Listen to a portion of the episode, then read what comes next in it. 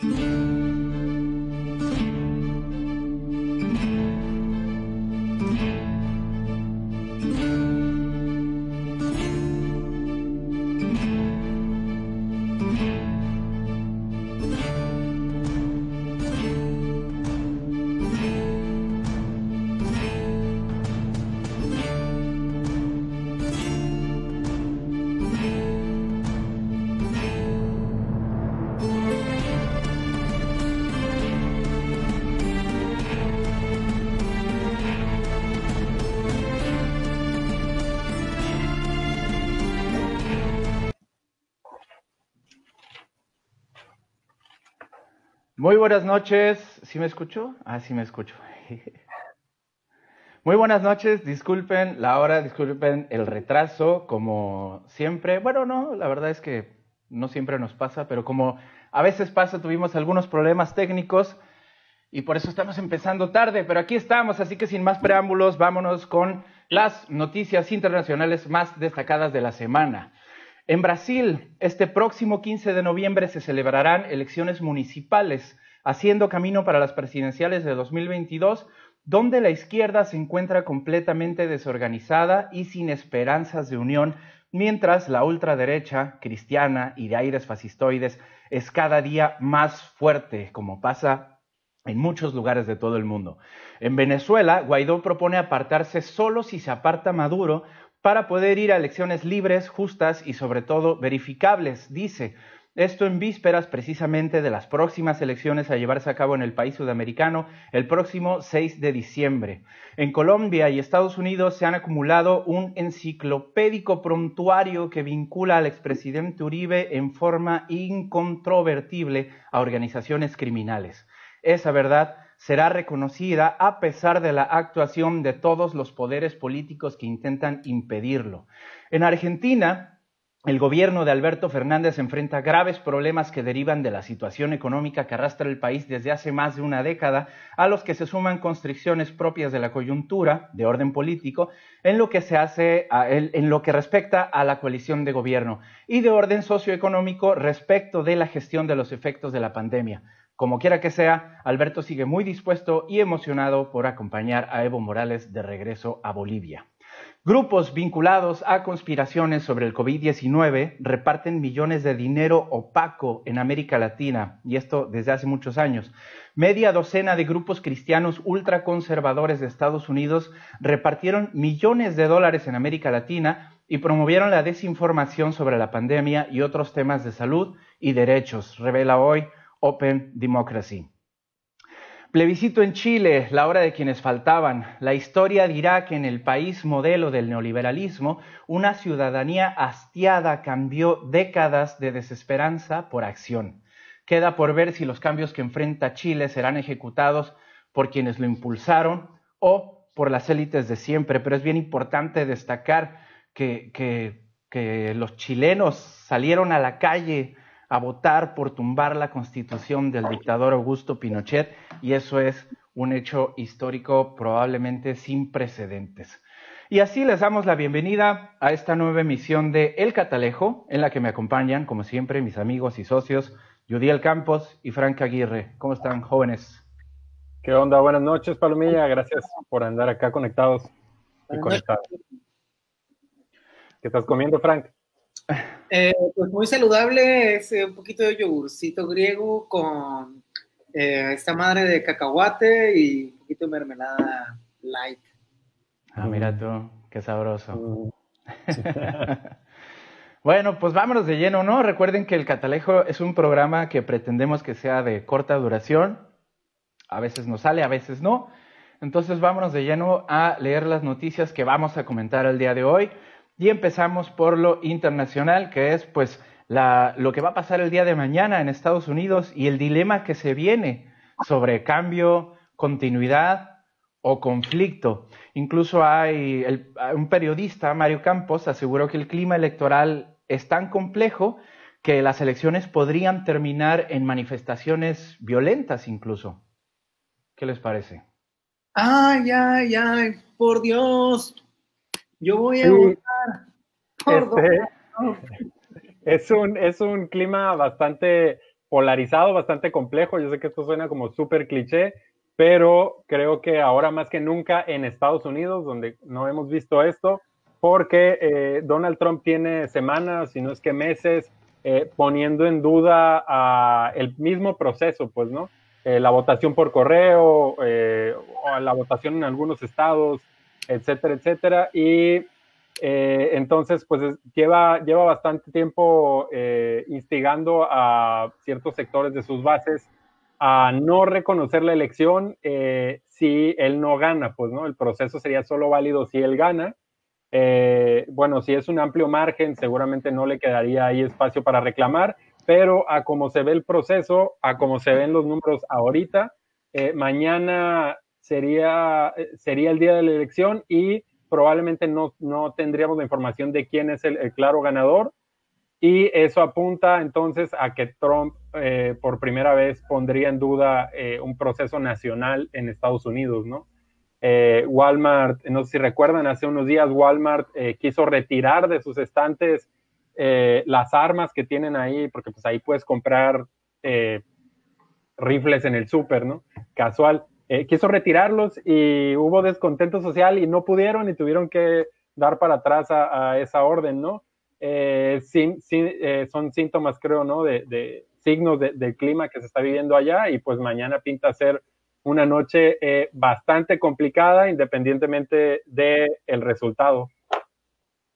Yo creo que la neta em, va a ganar el cheto anaranjado. No hay margen, ¿no? Para, para pensar lo contrario el, candidato, ¿no? El que pusieron de oposición, pues ni tan de oposición es, nada más no es tan franco, ¿no? Como es Trump. Nada más no es Trump, ¿no? no es Trump, ¿no? Pero, pero pues nada, son la misma chingadera. Y más allá, ¿no? De interpretaciones personales, eh, yo recuerdo perfectamente que uno de mis guías, ¿no? Los procesos electorales desde hace como 12 años siempre ha sido Michael Moore. Michael Moore es el, es el director, ¿no? De, de un documental muy famoso, creo que se llama Fahrenheit 911, que hablaba sobre em, pues todos los problemas, ¿no? Y todas las dudas que quedaron sin resolverse durante el atentado, ¿no? El, el, el 11 de septiembre, eh, ahí en las Torres Gemelas. Y también Bowling for Columbine, el de los, los ah, en las escuelas, sí. Son cineastas muy famosos y de Un cineasta muy famoso. Y que eh, desde que Trump se lanzó para aspirante, ¿no? A ser candidato republicano, eh, él fue de los primeros, ¿no? Como figuras públicas que dijo, ese vato no nada más va a ser el candidato, sino va a ganar, ¿no? Y, bueno, lo bajaron de pendejo todo el proceso hasta que quedó Donald Trump y, Michael Moore se dedicó a documentar, ¿no? Y a verificar, a sustentar a través de eh, formas verificables de por qué iba a ganar Donald Trump. Y fue muy claro, ¿no? Y, y en, en, en cómo tenía tantas posibilidades de ganar Donald Trump y pues ganó, ¿no? Hace cuatro años.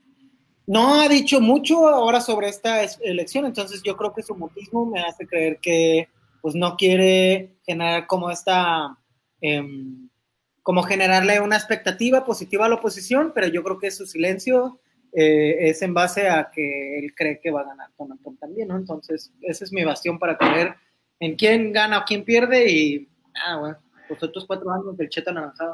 Con base en, oye, este, pero también su, silencio tiene que ver con que él estaba muy subido con Bernie, ¿no?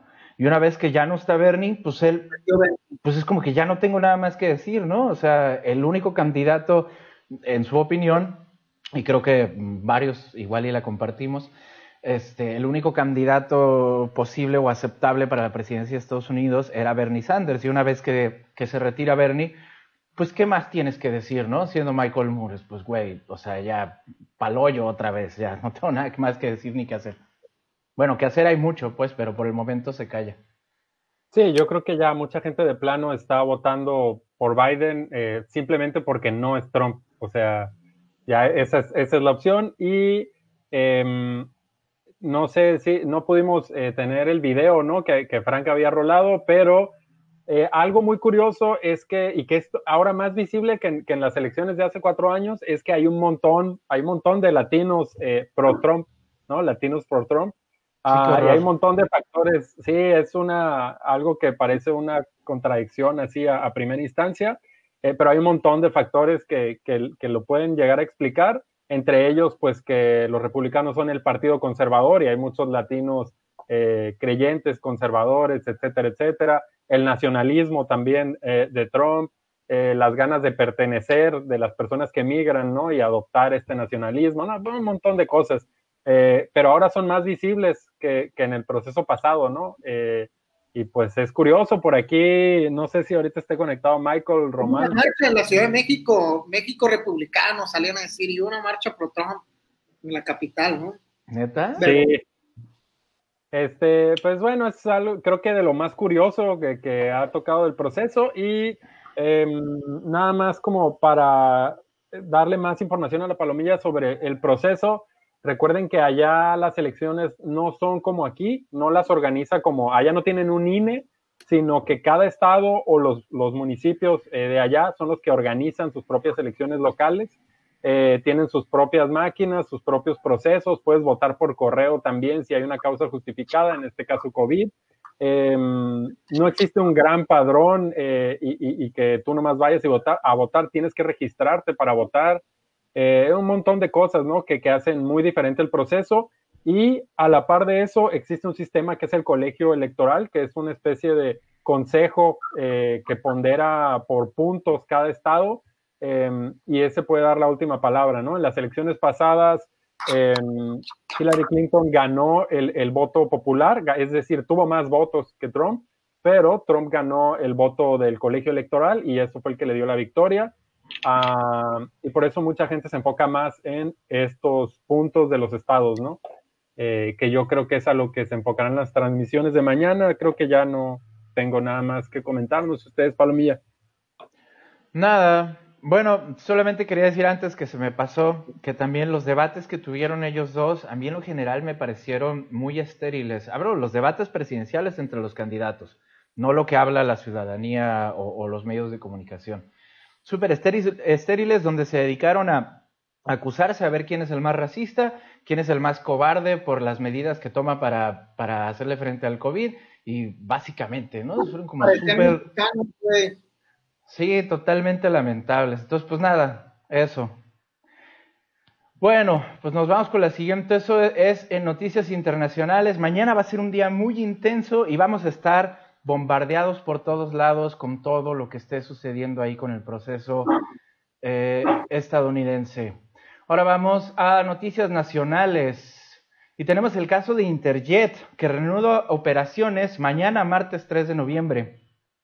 Por, por la suspensión de vuelos que hicieron, resultaron afectados 2.690 pasajeros por los vuelos cancelados este fin de semana y de ese total el 90% aceptó el cambio de itinerario.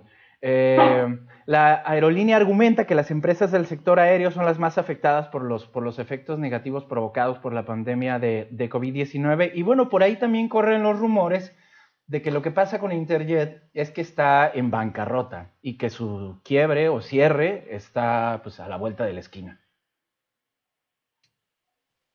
Jóvenes. Eh, sí, lo hemos, lo hemos venido viendo desde, desde hace creo que algunos años. Es un proceso que se ha venido como intensificando. Vimos aquí mismo en La Paz que por eh, Interjet era una de las, o es una de las compañías que ofrecía junto con Volaris vuelos baratos fuera de La Paz eh, vimos cómo fueron retirando rutas poco a poco, reagendando a cada rato, despidieron a personal que tenían aquí eh, y se han ido encogiendo, ¿no? Y, cada vez más problemas y ahorita están aflorando un montón de cosas como que los empleados eh, tienen dos meses sin recibir sueldo. no sé si recuerdan también un escándalo con los aviones porque Interjet había adquirido una flota nueva eh, de una empresa rusa que resulta que tenía un problema de diseño y tuvieron que retirar un montón de aviones para, para su revisión, ¿no? Porque uno de ellos se cayó, no de Interjet, eh, se cayó en otro lado, pero era el mismo modelo. Ah, y entonces desde ahí ya viene como una bola de nieve eh, esta empresa que parece que cerrará pronto a lo que vemos en estas señales. y pues seguramente eso se traducirá en, en, en, boletos más caros para la palomilla aquí a La Paz, que quiera ir o venir de aquí a La Paz. Ah, y pues nada, recordar que los dueños es la familia alemán Magnani, eh, también conocidos por ser los que tenían ahí las propiedades de Balandra y algunos otros proyectos. Eh, pues ya nada, no sé, Frank. La que sigue, la que sigue. Oye, Raza, pero no estén viajando ahorita, que no ven. que, no ven cómo, cómo, están las cosas, güey. De hecho, la, la siguiente noticia es la siguiente noticia es precisamente sobre Durango, que regresa al semáforo rojo y suspende actividades no esenciales. Segundo estado de la República que regresa al semáforo rojo después de Chihuahua. Y bueno, ahora tienen aforos eh, en hoteles, cafeterías y restaurantes, tienen aforo permitido del 25%, centros comerciales y mercados del 50%, peluquería o estética solo a domicilio y observando los protocolos sanitarios. Pero bueno, esto parece inevitable. También acabamos de ver el fin de semana con las celebraciones de Halloween y Día de Muertos, como en varios lugares de todo el país, un montón de gente, yo no, no, no sabría hablar de si mayorías o minorías, pero un montón de gente se volcó a las calles a pedir calaverita y las fiestas clandestinas. Y qué pedo, pues, o sea, también, ¿no? Le vale madre ya a mucha raza, la neta, y pues es, es triste, ¿no? Pero pues sí, yo creo que para allá vamos todos eventualmente hacia el semáforo rojo, eh, unos antes que otros, yo creo. Pero sí, yo ya no sé si es mi pesimismo, pero, pero lo siento un poco inevitable, ¿no? No sé qué piensen ustedes.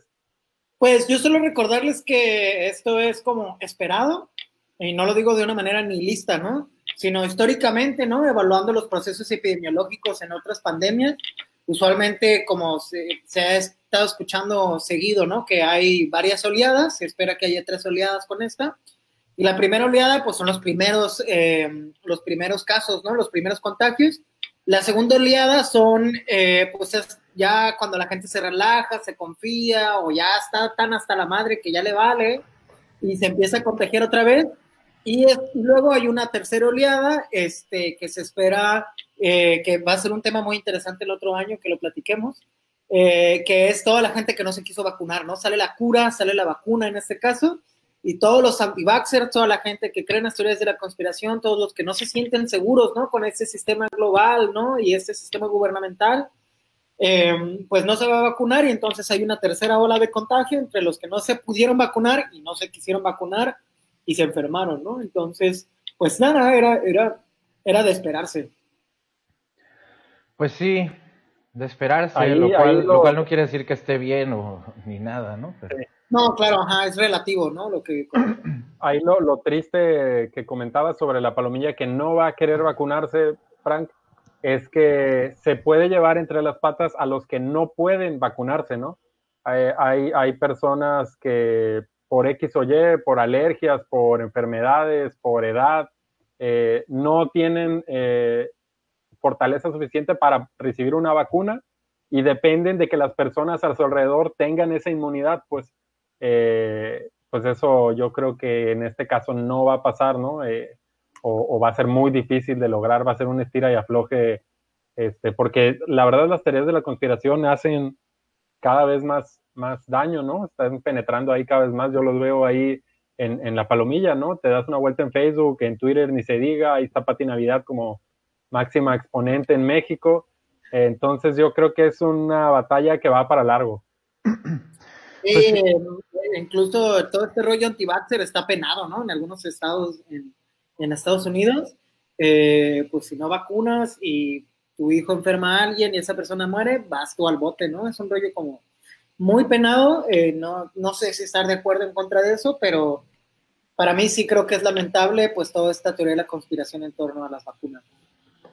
Pues sí, de hecho es que es súper peligroso por, por, pues, por, por, obvias razones, pero además eh, una de las noticias del resumen de las noticias internacionales que comenté justo en el intro, hablaba de este alrededor de 20 organizaciones eh, cristianas de ultraderecha que, que, que, no solamente comparten, sino que están dando millones y millones y millones de dólares para eh, difundir, para hacer estas campañas que hablan de la conspiración que es el COVID, ¿no? Entonces, campañas de desinformación y son... ¿Mancel estuvo financiado por la ultraderecha? ¿Cómo? ¿Qué nos estás diciendo? ¿Que Mancel estuvo influenciado por la ultraderecha? Pues ¿por qué no?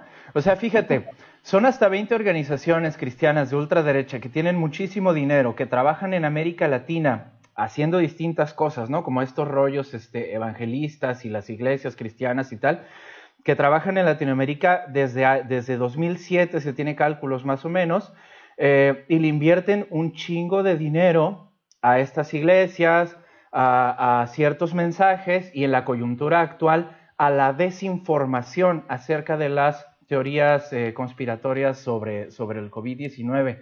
Es peligrosísimo y esa gente tiene muchísimo poder y están trabajando en Latinoamérica y tienen presencia en todo el mundo. Entonces, pues hay que tener muchísimo cuidado. Por aquí les compartimos ahorita en los comentarios eh, el enlace a una de las notas que habla sobre esto para que lo cheque quien, quien tenga interés, pero es súper peligroso y tenemos que ir con, con, muchísimo cuidado con respecto de este tema. Sí, y eh, hablando de teorías, por ahí hay unos comentarios, preguntan que si, cuál es nuestra expectativa en cuanto al semáforo rojo, cuándo va a llegar. Yo les podría compartir, ¿no? En base a lo que se ha estado hablando en la novela de las siete, porque si no recuerdan, todavía sigue habiendo novelas con López Gratel y con Secretaría de Salud, etcétera. Es cierto. Eh, y más algunos papers no científicos, se espera que a finales de este mes y o inicios de diciembre haya otra vez un lockdown en México. Eso no lo ha dicho el presidente, no lo ha dicho López Gatel, pero más o menos las estimaciones, ¿no? Y en comparación con otros países, eso es lo que yo les puedo compartir, ¿no? Que haya un pico tan alto que se necesite otra vez volver a la campaña Quédate en casa, eh, por ahí de finales de mes y principios de diciembre, ¿no? Que lleguemos a un semáforo rojo. Duro otra vez el encierro, el espanto. Bueno, ¿algo más, Judiel? ¿Quieres decir algo más sobre este tema? Eh, no, porque ahí viene el Black Friday. Creo que nos, nos alargaríamos ya mucho con, con estos temas. Eh, eh, faltaría agregar, perdón, entonces sí, el tema de las vacunas. Ebrard, el canciller Ebrard, mencionaba que en los escenarios más optimistas, México ya estaría recibiendo vacunas en diciembre. Ah, y en los más pesimistas los estaremos recibiendo en marzo. Eh, que recibamos la vacuna, eh, eso ya no es garantía que se acabe el COVID, es como lo decíamos, un largo proceso, todo implica una logística de distribución y de aplicación y obviamente empezando por sectores vulnerables o prioritarios como el sector médico o las personas de edad avanzada. Por ahí había salido una, una declaración hace como dos, tres semanas donde mencionaban que probablemente los jóvenes seríamos vacunados hasta 2022. Órale. O sea, le cuelga un rato. Pero estamos aquí, somos jóvenes, entonces sí nos vamos a vacunar, güey, no se agüiten. Yes. ya tenemos más de 30 años, ya no somos jóvenes. Sí, nos vamos a vacunar. Habla por ti, ¿eh? Oigan, bueno, siguiente, vámonos ya con las locales. Llevamos 20 minutos de programa, o sea que en teoría nos queda poco tiempo. Y vamos con las locales. Homicidio de Bárbara Valencia fue pasional, dijo el procurador de la Rosa Anaya. Bárbara Valencia fue asesinada por terminar su relación sentimental con Cristian N. Previo al hecho, habrían estado conviviendo en la vivienda de la víctima. Durante la reunión discutieron y esto llevó a la muerte de Valencia. A ver, yo creo que este es un tema que da para mucho. Entonces, no sé si alguno de ustedes dos nos puede hacer como una recapitulación o resumen de lo que pasó? Frank. No, adelante, Yudiel, yo apunté a Yudiel ahí sí, pero eh, sí, es que yo tengo problemas para, cronológicos para contar las, historias. Ah, bueno, el, también me agarraste aquí, quería leer un, checar un comunicado de, La Paz es diversa, pero eh, bueno, para la gente que eh, es que este tema hay que manejarlo eh, de forma delicada, ¿no? Con respeto, pero eh, hace algunos días pues hubo un asesinato eh, muy violento, ¿no? Con, con signos de, de, saña, este, de una persona de la comunidad LGBT, este, llamada Bárbara, perdón, ahorita me distraje, se me fue el apellido, este, Bárbara, ah, perdón, gracias. Entonces, eh, la sociedad y los colectivos, sobre todo, empezaron a, pedir al gobierno del Estado, a, la Procuraduría, Fiscalía, no sé si ya dio el salto a Fiscalía, este, que se investigara y se, y se encontrara con los culpables o el culpable. Eh, este, se dio con el culpable como tres, cuatro días después. Salió una declaración por parte de la Procuraduría, eh, pero hubo ahí un, parece ser un mal manejo, sobre todo en el lenguaje, eh, tanto de cómo se refieren a la víctima, eh, propiciando una doble victimización, eh, y también cómo se refieren al hecho, pues, ¿no? caer en este rollo de un crimen pasional, este, pues parece cometer muchos errores en la comunicación el gobierno del Estado.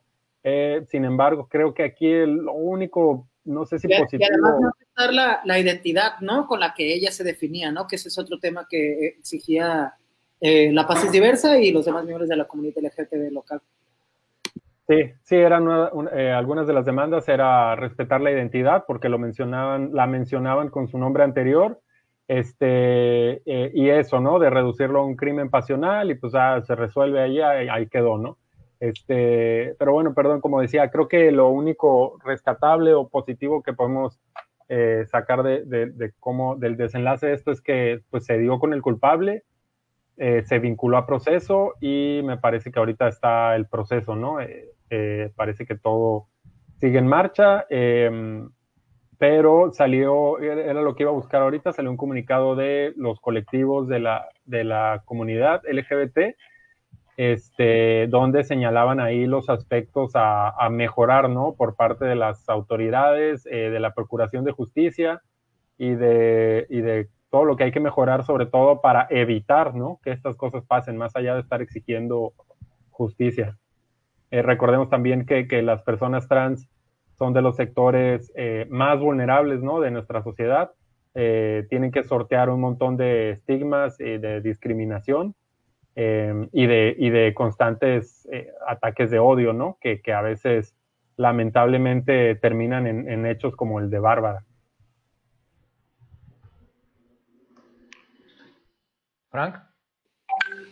Es todo lo que tiene que compartir, ya lo dijo Gabriel para no repetir. Venga, vamos con la que sigue o leemos algunos de los comentarios que tenemos. A ver, rápidamente. Toño Martínez dice, yo sí deseo agregar algo más en conclusión y se llama Plandemia. ¿Qué es esto? ¿Conspira bullshit? Hablando de eh, conspiranoicos, dice Ricardo Pérez M, hay varios en los comentarios.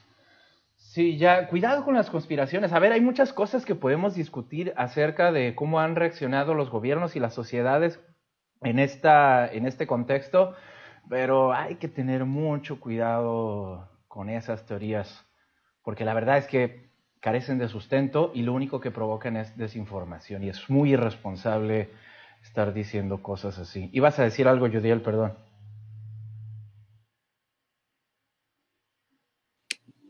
Está silenciado. Sí, me acabo de dar cuenta, perdón.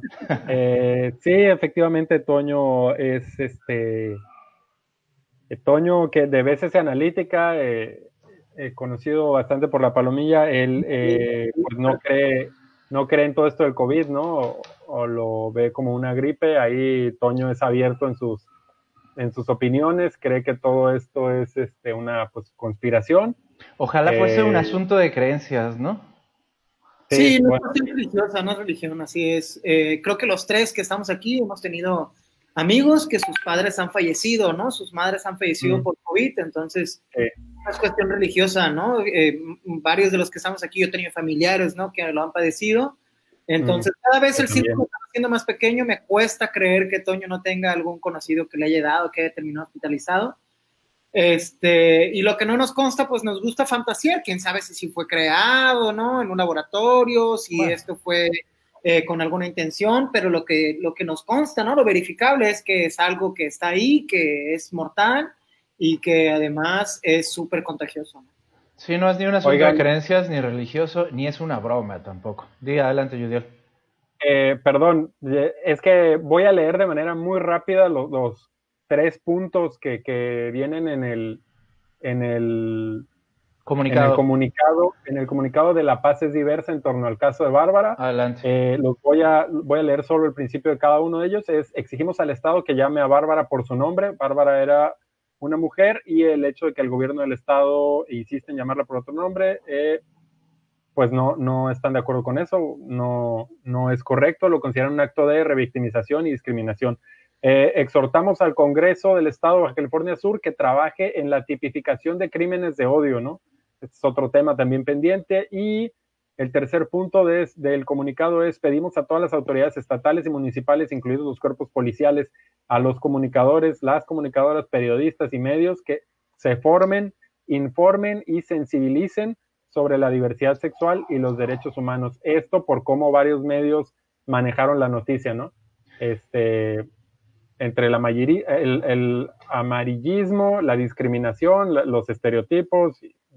Bueno, ya, perdón, creo que ya. De hecho, Ricardo Pérez me comenta, hubo muchos medios de comunicación que lo que resaltaban era que era hombre y dejaban de lado el homicidio, que bueno, nosotros pensamos que tendría que haber sido considerado como feminicidio, igual que eh, lo, como lo hizo el comunicado, y, y el culpable. Y pues sí, eh, lamentablemente así se manejó en muchos medios de comunicación y eso la verdad es que es pues, lamentable y vergonzoso, ¿no? Joseph Timothy Bake está Evans dice, se murió de COVID el vato de Atomics. Akira de Atomics es una noticia que teníamos ahí, pero que decidimos no mencionar por asuntos de tiempo, efectivamente. Y bueno, hablando de, de, COVID y de infectados, pues justamente oh, la siguiente noticia es que el gobernador de Baja California Sur, da positivo a COVID-19. Eh, Carlos Mendoza Davis, igual que su esposa, suman hasta el momento 10 de los mandatarios que han dado positivo a coronavirus aquí. Y bueno, además de aquí, pues en otros lugares. perdón, 11 porque hoy se sumó la gobernadora de, Sonora. Ah, pues mira. Y, y, y, en otras partes del mundo, un montón de mandatarios también han dado positivo. Incluso el propio Donald Trump. Bueno, ahí voy a hacer como... Voy a hacer una, Boris Johnson. Una bromita ahí, fuera de conspiraciones ni nada, pero ya ven que le dio eh, coronavirus a, a Donald Trump y a los dos días salió como si nada, ¿no? Y se burló y dijo, es como una gripe y aquí tenemos la fortalecido. fórmula no y una super pelan y tal. Ah, bueno, pues ¿saben qué? Incomprobable, güey. Incomprobable todo con Donald Trump. Todo, que se haya recuperado y que le haya dado siquiera, güey. ¿Qué tal que no fue una... bueno, ya vamos a meter en teorías. Mejor no entremos en eso. Sí, ya vas a empezar, güey. No, yo creo que sí le dio, pero pues oye, no tienes a tu disposición... Eh, el dinero y los recursos del país industrializado más rico y poderoso del mundo, pues mm, no, no, puedes compararte pues con, con, las personas de a pie sin recursos y sin acceso a salud, pues, o sea, como le dice a la gente, no tengan miedo, ¿no? Es como Ricardo Salinas Pliego también, ¿no? Otro. dijo, no hay bronca, este, no le tengan miedo, ¿no? Pero bueno, ya, otra vez ahí vamos. Pues eso, el Gober tiene COVID, no sé si quieren comentar algo al respecto o nos vamos con lo que sigue pues desearle pronta recuperación. Pronta, recuperación al gobernador, este esperemos que no tenga complicaciones, seguramente pues tendrá acceso también a todos los servicios de salud de aquí del estado, a, la mejor atención profesional, eh, pues independientemente si estemos de acuerdo o no con su ideología o su forma de gobernar, pues a nadie se le desea, ¿no? Un detrimento en la salud. Así es. Y pues que se recupere pronto. Eh, lo hemos visto tuitear, creo que ayer o hoy tuiteaba sobre la redistribución del, gasto federal todavía. Eh, entonces, pues parece o, da a entender que, va bien, ¿no?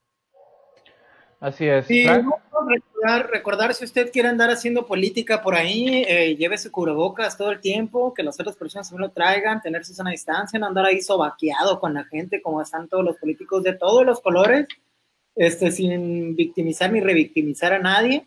Este, y, y bueno, pues lavarse las manos seguidos, no compartir objetos, hay una nueva normalidad y se puede vivir en ella, pero pues cumpliendo estas normas a cabalidad, ¿no? Y pues si te dio es porque no las cumpliste, así que este, recuerden estar sanos, este, estar bien de peso y, y estar activos físicamente, por supuesto.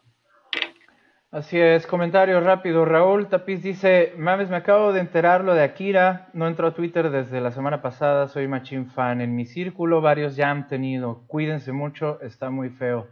Efectivamente, Toño Martínez le responde a Ricardo Pérez M, vaya por su borsal.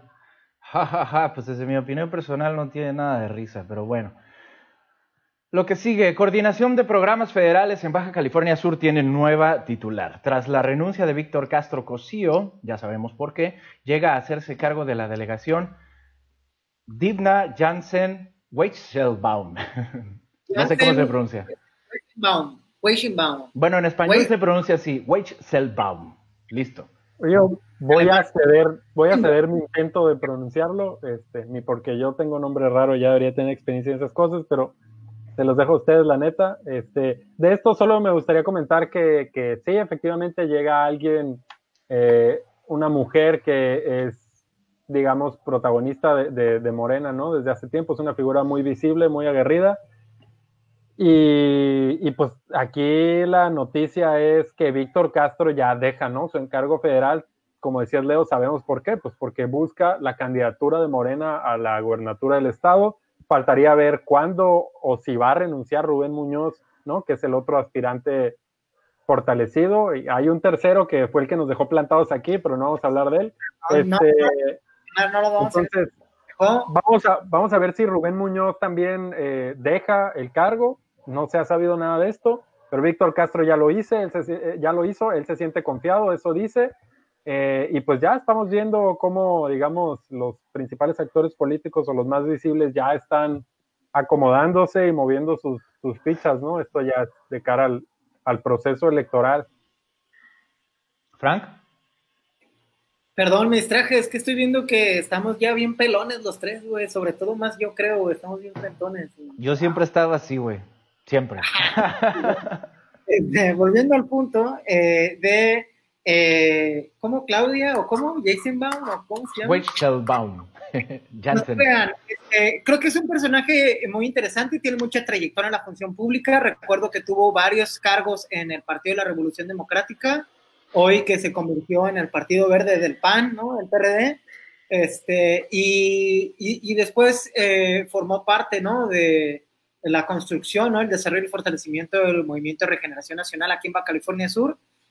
Y es interesante que mm, se haya formado, ¿no? Y se haya hecho todo un proceso de política, ¿no? Y de construcción de un personaje, de una mujer que ocupe un cargo, no nada más por cumplir, sino porque además tiene toda una em, em, experiencia y, y, sí, eso tiene una experiencia en la función pública y nada, desearle lo mejor.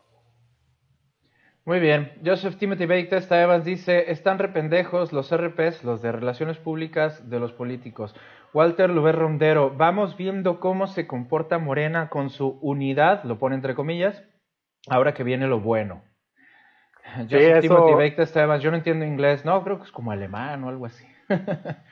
Dime, este, ese, ese comentario de, Walter me parece muy atinado, creo que va a ser de lo más interesante la unidad de Morena, ¿no? Con, dividida en estos dos grandes bandos, entre los rubencistas y los, y los de Víctor Castro, eh, unos que se dicen como los verdaderos eh, morenistas y, ahí se lanzan todo tipo de calificativos.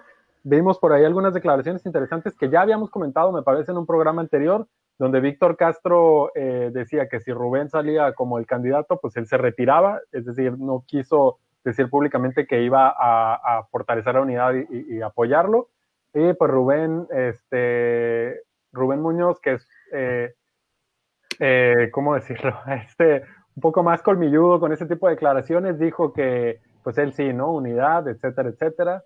Eh, pero pues de eso de dientes para afuera, ahorita estamos viendo que ya están ahí atacándose en, redes y pues supongo que va a estar todavía más intenso al interior, ¿no? Lo que no vemos nosotros que no somos parte ahí de, de Morena. Bueno, también la política suele ser como la lucha libre, ¿no? Te hago como que tiene una llave y como que te hago la quebradora, pero ensayamos, ¿no? Antes de salir al público, como bien dices, no sabemos. Este, y yo ahorita que estaban pensando, ¿no? De, del grupo de los originales de Morena y luego los que se sumaron, creo que ya no hay, ¿no? Los originales de Morena, ya no están ahí los que iniciaron, si no recuerdo nombres, puede ser Anita Bog, este, Iván Gaxiola, creo que también es de los fundadores del Movimiento de Regeneración Nacional. Este, sí, hay que, ah, qué bueno que lo mencionas, Frank. Eh, sí, sigue ahí Alberto Rentería, eh, que lo volvieron a nombrar dirigente estatal. Eh, y él, él era de los originales. No sé si recuerdan cuando recién se hizo Partido Morena o se estaba haciendo por partido. También, Rentería, Rentería declaraba, junto con otros morenistas, que Morena no iba a aceptar a, los Castro, a los Agúndez y a todas esas personas que en ese entonces se llamaban, los llamaban arribistas, ¿no? Y decían que iba a ser totalmente gente nueva, etcétera, etcétera. Ahora vemos eh, cómo eh, Morena, pues, funciona básicamente por estos dos grandes grupos. Eh, un déjà vu. Sí, un, un déjà vu. Yo creo que quedó en el olvido la declaración de Rentería de aquel entonces. Toño Martínez dice, una excelente funcionaria, funcionaria Jansen, Walter Luber Rondero, amigo, y vamos viendo cómo se ponen la unidad del PAN también entre cuatro que quieren ir por la grande. Raúl Tapiz o Tapiz, no sé cómo se pronuncia tu apellido, disculpa. ¿Qué pedo con... Ah, Tapiz, ¿qué pedo con lo de... Ah, ahorita vamos a eso. Eh, Joseph Timothy Bake se puso hardcore la balacera en Viena, sí, se puso dura. No tenemos esa noticia en el catalejo de hoy. Raúl Tapiz, me refiero a Rubén Muñoz y que dijo, ah, ahorita vamos para allá. Toño Martínez dice, Morena estaría a un paso de la perredización de su partido en caso de que los grupos se dividan y no lleguen a acuerdos o negociaciones. Lo que sube rápido baja más y peor aún si postulan los peores candidatos. Llevamos 45 minutos de programa, ya nos pasamos un poco, entonces vámonos ya con la última y seguimos con este tema. Y es que Rubén Muñoz dijo en una entrevista que convertirá a Baja California Sur. no me aguanto, güey. convertirá a Baja, Baja California Sur en la Suiza de América Latina. Soy yo quien puede ganarle al PAN. Rubén Muñoz. Oigan, pues se estarán riendo ustedes, dirán lo que sean, pero ya empezó a hacer frío, ¿eh? Entonces. Yo, estoy sudando, güey. Yo estoy sudando, no mames. Pues yo creo que a lo mejor es parte de, su plan y que ya lo está ejecutando, ¿no? este, no, eh, por no, no por hacerle paro al Rubén, muy importante a todos los que nos están escuchando, aunque sean poquitos, pero gracias por estar aquí. No es por hacerle paro a, al alcalde, pero platicábamos antes de hacer este programa, tuvimos una discusión muy larga, que en perspectiva, ¿no? Siendo lo más objetivos posibles, esta ha sido la mejor administración municipal comparada con las últimas tres anteriores, ¿no? Con los últimos nueve años. En este, comparación de, importante. en comparación. En comparación, sí, sí, sí. Entonces, eh, pero bueno, eso no creo que nos dé para ser la Suiza de Latinoamérica, ¿no? También no. Yo creo que no hay, mucho, hay un, bueno, no sé, no sé qué, qué problemas tengan en la administración en Suiza, eh, no sé, no sé si tienen agua, ¿no? En su llave, si tienen baches, si tienen problemas con la basura, si no tienen un basurero adecuado, si no separan la basura, este, ¿Qué tal si en Suiza también tienen los mismos problemas de seguridad que nosotros y nosotros ni enterados? Este, pues no sabemos, este, igual y ya somos Suiza y no nos hemos dado cuenta, pues porque no conocemos Suiza. ¿Ustedes han ido a Suiza? Yo no he ido a Suiza, la verdad. Ah, pues ahí igual estamos este, hablando sin saber. He comido chocolates suizos y la neta están bien buenos, güey. Si aquí hacemos chocolate, uf, va a ser un problema de obesidad terrible. No, pues ¿para qué quieres? Oigan, pero hablando ya un poco... Más en serio, ya. está, difícil, hablar de esta nota sin reírse, la neta. Creo que ha sido, creo que ha sido el, tema del día, el tren del día, aquí por lo menos en La Paz, eh, pero eh, pues hay que reconocerse que, que, todos estamos hablando de la entrevista de Rubén Muñoz, ¿no? Este, es una entrevista que dio a este famoso programa, de, es una entrevista rápida como de juegos de palabra que se llama Tragaluz, eh, que dan en Milenio. Y de ahí hay que mencionar que, pues, qué onda con Rubén Muñoz, el alcalde todavía, eh, que anda en varios medios nacionales constantemente, ¿no? TV Azteca, Milenio eh, y otros, este, hablando de todo lo maravilloso que es La Paz y, lo bueno que se ha logrado en su administración. Eh, este, sí está, pues está raro, ¿no? Tanta invitación a medio nacional, será gratis, este, de dónde sale o de plano tendrá muchos contactos o pues o, o quién pompó pues de hecho hoy me hizo mucha gracia que entré a Facebook a mediodía y vi una publicación de Alan Flores Ramos el, el periodista que justamente decía, creo que la gente ya se dio cuenta que hay un político que pagó el paquete 4x4 pre-campaña en medios con doble aguacate. Y se refiere obviamente a Rubén Muñoz por esto que estás diciendo, Judy. Oigan, ayúdenos a compartir este enlace, ¿no? La palomilla ahí que está, que está comentando, pues una vez acá denle clic con la mano derecha o si son zurdos con la izquierda y ayúdenos a compartir. Este, de todas maneras ya estamos acabando, pero volviendo al tema de Suiza y de La Paz, este, también hace ratito vi que la Churea, creo, o no sé si fue el organismo, compartió cuántos, quiénes han sido los aspirantes o las figuras políticas que más se han gastado en publicidad en Facebook. Por ahí sale el Pancho Pelayo, y sale el Rigo Mares, también obviamente Rigo Mares, Rubén Muñoz, este, que sí se están gastando una feria, ¿no? Y estaría interesante hacer una solicitud de transparencia y acceso a la información para saber si los partidos lo están pagando, si lo están pagando los candidatos y si lo están pagando con nuestros impuestos. Yo creo que muchas de esas eh, van a ser muy difíciles de rastrear, este, porque hay medios, Patito, que aparecen un día y comparten un montón de notas y desaparecen al otro, pues no, estos falsos medios de, información no para nada se acercan a la confiabilidad y constancia de la fragata, este, pero, pero no, sí, sí estamos viendo mucho este fenómeno y algo que se ha denunciado mucho también, afortunadamente a mí todavía no me toca, es este, esta estrategia en WhatsApp eh, donde hacen como que se equivocan, ¿no? de enviarte un mensaje se está utilizando un perfil falso de una abuelita, tiene ahí la foto de una viejita y te manda, manda el mensaje así a un montón de gente al mismo tiempo y te lo manda como si se hubiera equivocado, ¿no? Con un texto que dice, oye, mijito, mira, este es el hombre que nos ha ayudado muchísimo, ¿no? Y es un video de Rubén Muñoz, ¿no? Y no es la primera vez que pasa, ha estado pasando ya en semanas o, meses anteriores, y estos son el tipo de estrategias seguramente muy difíciles de rastrear, ¿no? De dónde viene el dinero y de quién las hace, etcétera, etcétera. Estrategias, por cierto, que bueno, si me lo preguntan a mí, me parece de lo más bajo y nefasto que puede haber. Me parece sí de súper mal gusto. Pero bueno, ya sabemos cómo se las juegan nuestros representantes en la clase política. Frank, ¿querías decir algo? No, nada, me ando peinando. Ah, bueno. Ok, este, pues estamos terminando. ¿Algo más que agregar sobre este tema antes de que lea los últimos comentarios? ¿O ya le doy lectura? Venga, este tema no, pero sí hay un tema que nos faltaría comentar ahí, recuerden. Para el cierre, nada más leemos los comentarios que igual ya todos los, los pueden leer en tiempo real aquí en pantalla, porque si se fijan y si han visto los programas anteriores de la fragata, pues el día de hoy salimos un poquito más pimpeados, ¿no? Ya no es nada más así la videollamada como va, ya tenemos aquí, pues ahí está, pueden ver el chat, ahí va, ahí va, poco a poco.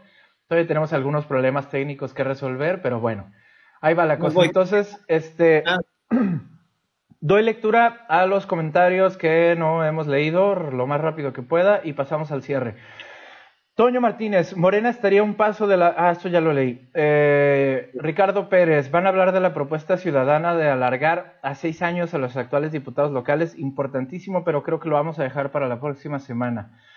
Además, no se ya lo comentaremos. Walter Luber Rondero, ¿Rubén le puede ganar al PAN? Si él y el gobernador son muy buenos socios en varios negocios. Ay, se me perdieron. Toño Martínez, reforzando el comentario de Frank, Morena fue fundada y empezó como movimiento social por una ola de intelectuales locales. María Luisa Cabral, Mario Arce, que en paz descanse, Anguas, entre muchos más. Gente muy comprometida, pero llegaron los políticos y bye bye. Raúl Tapiz, tenemos enchiladas suizas, sí las tenemos y son exclusivamente mexicanas. Eh, Joseph Timothy, con las enchiladas. ¿Qué? No, eso lo dije yo, ese es mi comentario. Ah. Sí, las enchiladas suizas son mexicanas. es que Tapiz hablaba que si allá en, tendrán enchiladas en Suiza, ¿no? ah, seguro no. Seguro que no. Eh, Toño Martínez, será la nueva Ginebra Los Cabos y tendrá su propio colisionador de hadrones en Mesa Colorada, en donde no dejan instalar la gasera. no entendí muy bien. Frank Aguirre, ah, eres tú, perdón. Luis Arturo Godínez, híjole, si en Suiza tienen el problema del agua como lo tenemos en Paraíso el Sol, los Olivos, la Guerrero, Santa Fe y las que se sumen, pues vamos que volamos para allá, o sea, para ser Suiza. Raúl Tapiz, a lo mejor allá tienen enchiladas paseñas. Eh, ja, ja, ja, ja, ja, ja, ja, ja, Pero funcionan siquiera esas estrategias, pregunta Joseph Timothy Bates Testa Evans. Pues de repente parece que sí, pero igual son nefastas. Raúl Tapiz, yo digo que Rubén Muñoz a Cambridge Analytics, vámonos. Raúl a Joseph, bueno, ya están aquí cotorreando durísimo en los comentarios, no lo voy a leer todo. Ok, listo. Pues ya 53 minutos de programa. Vamos al cierre, Judiel. Eh, sí, queríamos eh, aprovechar el cierre del programa para sacar un tema que nos parece importante. Eh, nos gustaría visibilizar este caso y expresar nuestra solidaridad con Ezequiel Lizalde, ¿no? que es un conocido reportero, guion, activista social este, y muchas cosas más. Este, es una persona muy comprometida con su trabajo, ha dado voz a un montón de causas ¿no? Eh, sociales eh, a lo largo de los años. Eh, él ha trabajado en, no sé si en el Independiente, ya no, no, no sé exactamente dónde ha estado, pero en el último espacio en el que ha estado ha sido en CPS Noticias. ahí fue conductor del noticiero eh, y de nuevo regresó a la reporteada. Eh, no sé si la palomilla que nos está escuchando eh, ya lo ubiquen. Ezequiel Lizalde, pues tuvo COVID hace algunos meses, no sabría exactamente hace cuánto tiempo, pero pues él tuvo bastantes complicaciones, se puso grave, tuvo que ser internado, casi lo intuban, él ha sido muy abierto ahí con su proceso. salió con un montón de secuelas este, y una larga recuperación por delante, ¿no? Él, mismo narra en varios videos que hace públicos en su, en su fanpage eh, cómo ha sido de complicado ese proceso. Ha tenido muchas complicaciones pulmonares, sobre todo, ¿no? Falta de, respiración de aire, cansancio, insomnio, depresión, un montón de cosas asociadas como secuelas de COVID. Y pues se ha hecho público que él este, ha recaído ¿no? en estas complicaciones, en, eh, su estado de salud se ha deteriorado y tuvo que ser internado de nueva cuenta hace unos días eh, y se ha sabido eh, que CPS Media o CPS, no sé cómo se llama el corporativo, pues lo ha explotado, ¿no? No le dio las condiciones necesarias para su recuperación, no le respetó todos los tiempos de incapacidad y lo forzaron, ¿no? A, salir a reportear eh, y pues ahora vemos las consecuencias, su salud se deterioró, la empresa ha sido poco solidaria y entonces eh, los medios de comunicación, la red local de, reporteros, de, periodistas, eh, lanzó un comunicado y ha visibilizado la situación y a nosotros nos parece importante seguir hablando de este hecho y pues manifestar ahí nuestra solidaridad con Ezequiel. Em, ya me extendí mucho, casi lo expliqué todo yo, pero perdón, Frank, seguro tú tienes bastante que agregar. No, eh, no, no, no, no, creo que ha sido eh, bastante eh, acertado, ¿no? Ya has abarcado todo lo que comentaba, nada más ocupar unos pocos segundos para comentarle a Ezequiel si le alcanza a llegar este mensaje que estamos con él y hemos estado compartiendo, ¿no? Desde individual hasta en proyectos colectivos, su situación y hasta creo que, no sé si el secretario de gobierno este, se manifestó, lo dijiste hace ratito, ¿no? Dijo que iba a tomar cartas en el asunto y lo platicamos fuera al aire. CPS se ha caracterizado, no es la primera vez que sucede, se ha caracterizado por este tipo eh, de, eh, no sé si pifias es la palabra, pero estas violaciones a los derechos laborales, ¿no? Entonces, eh, esperemos que no sea renumbrón ni para la foto y por posicionamiento político, y realmente el gobierno del Estado y las, y las diversas instancias correspondientes pues resuelvan la situación, ¿no? Y, y, mandarle de nuevo un abrazo, un besote a mi querido Chequi, que ya salga pronto de esta. Les acabamos de compartir en los comentarios de esta transmisión una carta abierta escrita por la red Baja California Sur de periodistas en donde hacen este conocimiento de la opinión pública de todo esto que comentan Judiel y Frank, porque por si les interesa leerla y bueno, pues en muestra también de, apoyo para el colega Ezequiel. Bueno, 57 minutos de programa, nos extendimos bastante, hemos llegado al final. El doble. El doble, pero bueno, estuvo bien creo, mucha actividad en los comentarios. Les agradecemos muchísimo, perdón si se escuchó un ruido ahí extraño, les agradecemos muchísimo que nos hayan visto, que nos sintonicen. Estamos aquí cada lunes, hemos estado a las 3 de la tarde y ahora estamos a las 8 de la noche. No terminamos todavía de definir cuál es el horario fijo para siempre, pero cada lunes estaremos aquí con el catalejo comentando las noticias que hayamos seleccionado eh, para este día. Y, bueno, el sablazo por ahí quisimos hacer uno la semana pasada, nos dejaron colgados, no salió. Volveremos con el sablazo los días viernes también. Ya les avisaremos, ya se enterarán. Y pues nada, reiterar, muchísimas gracias por sintonizar, por comentar, por sus likes, por compartir. Sigan a la página de la fragata en Facebook si no la siguen. Síganos en Twitter, síganos en Instagram. Ahí estamos en todos lados. Y pues nada, nos vemos en la próxima. Gracias, Palomilla. Bye.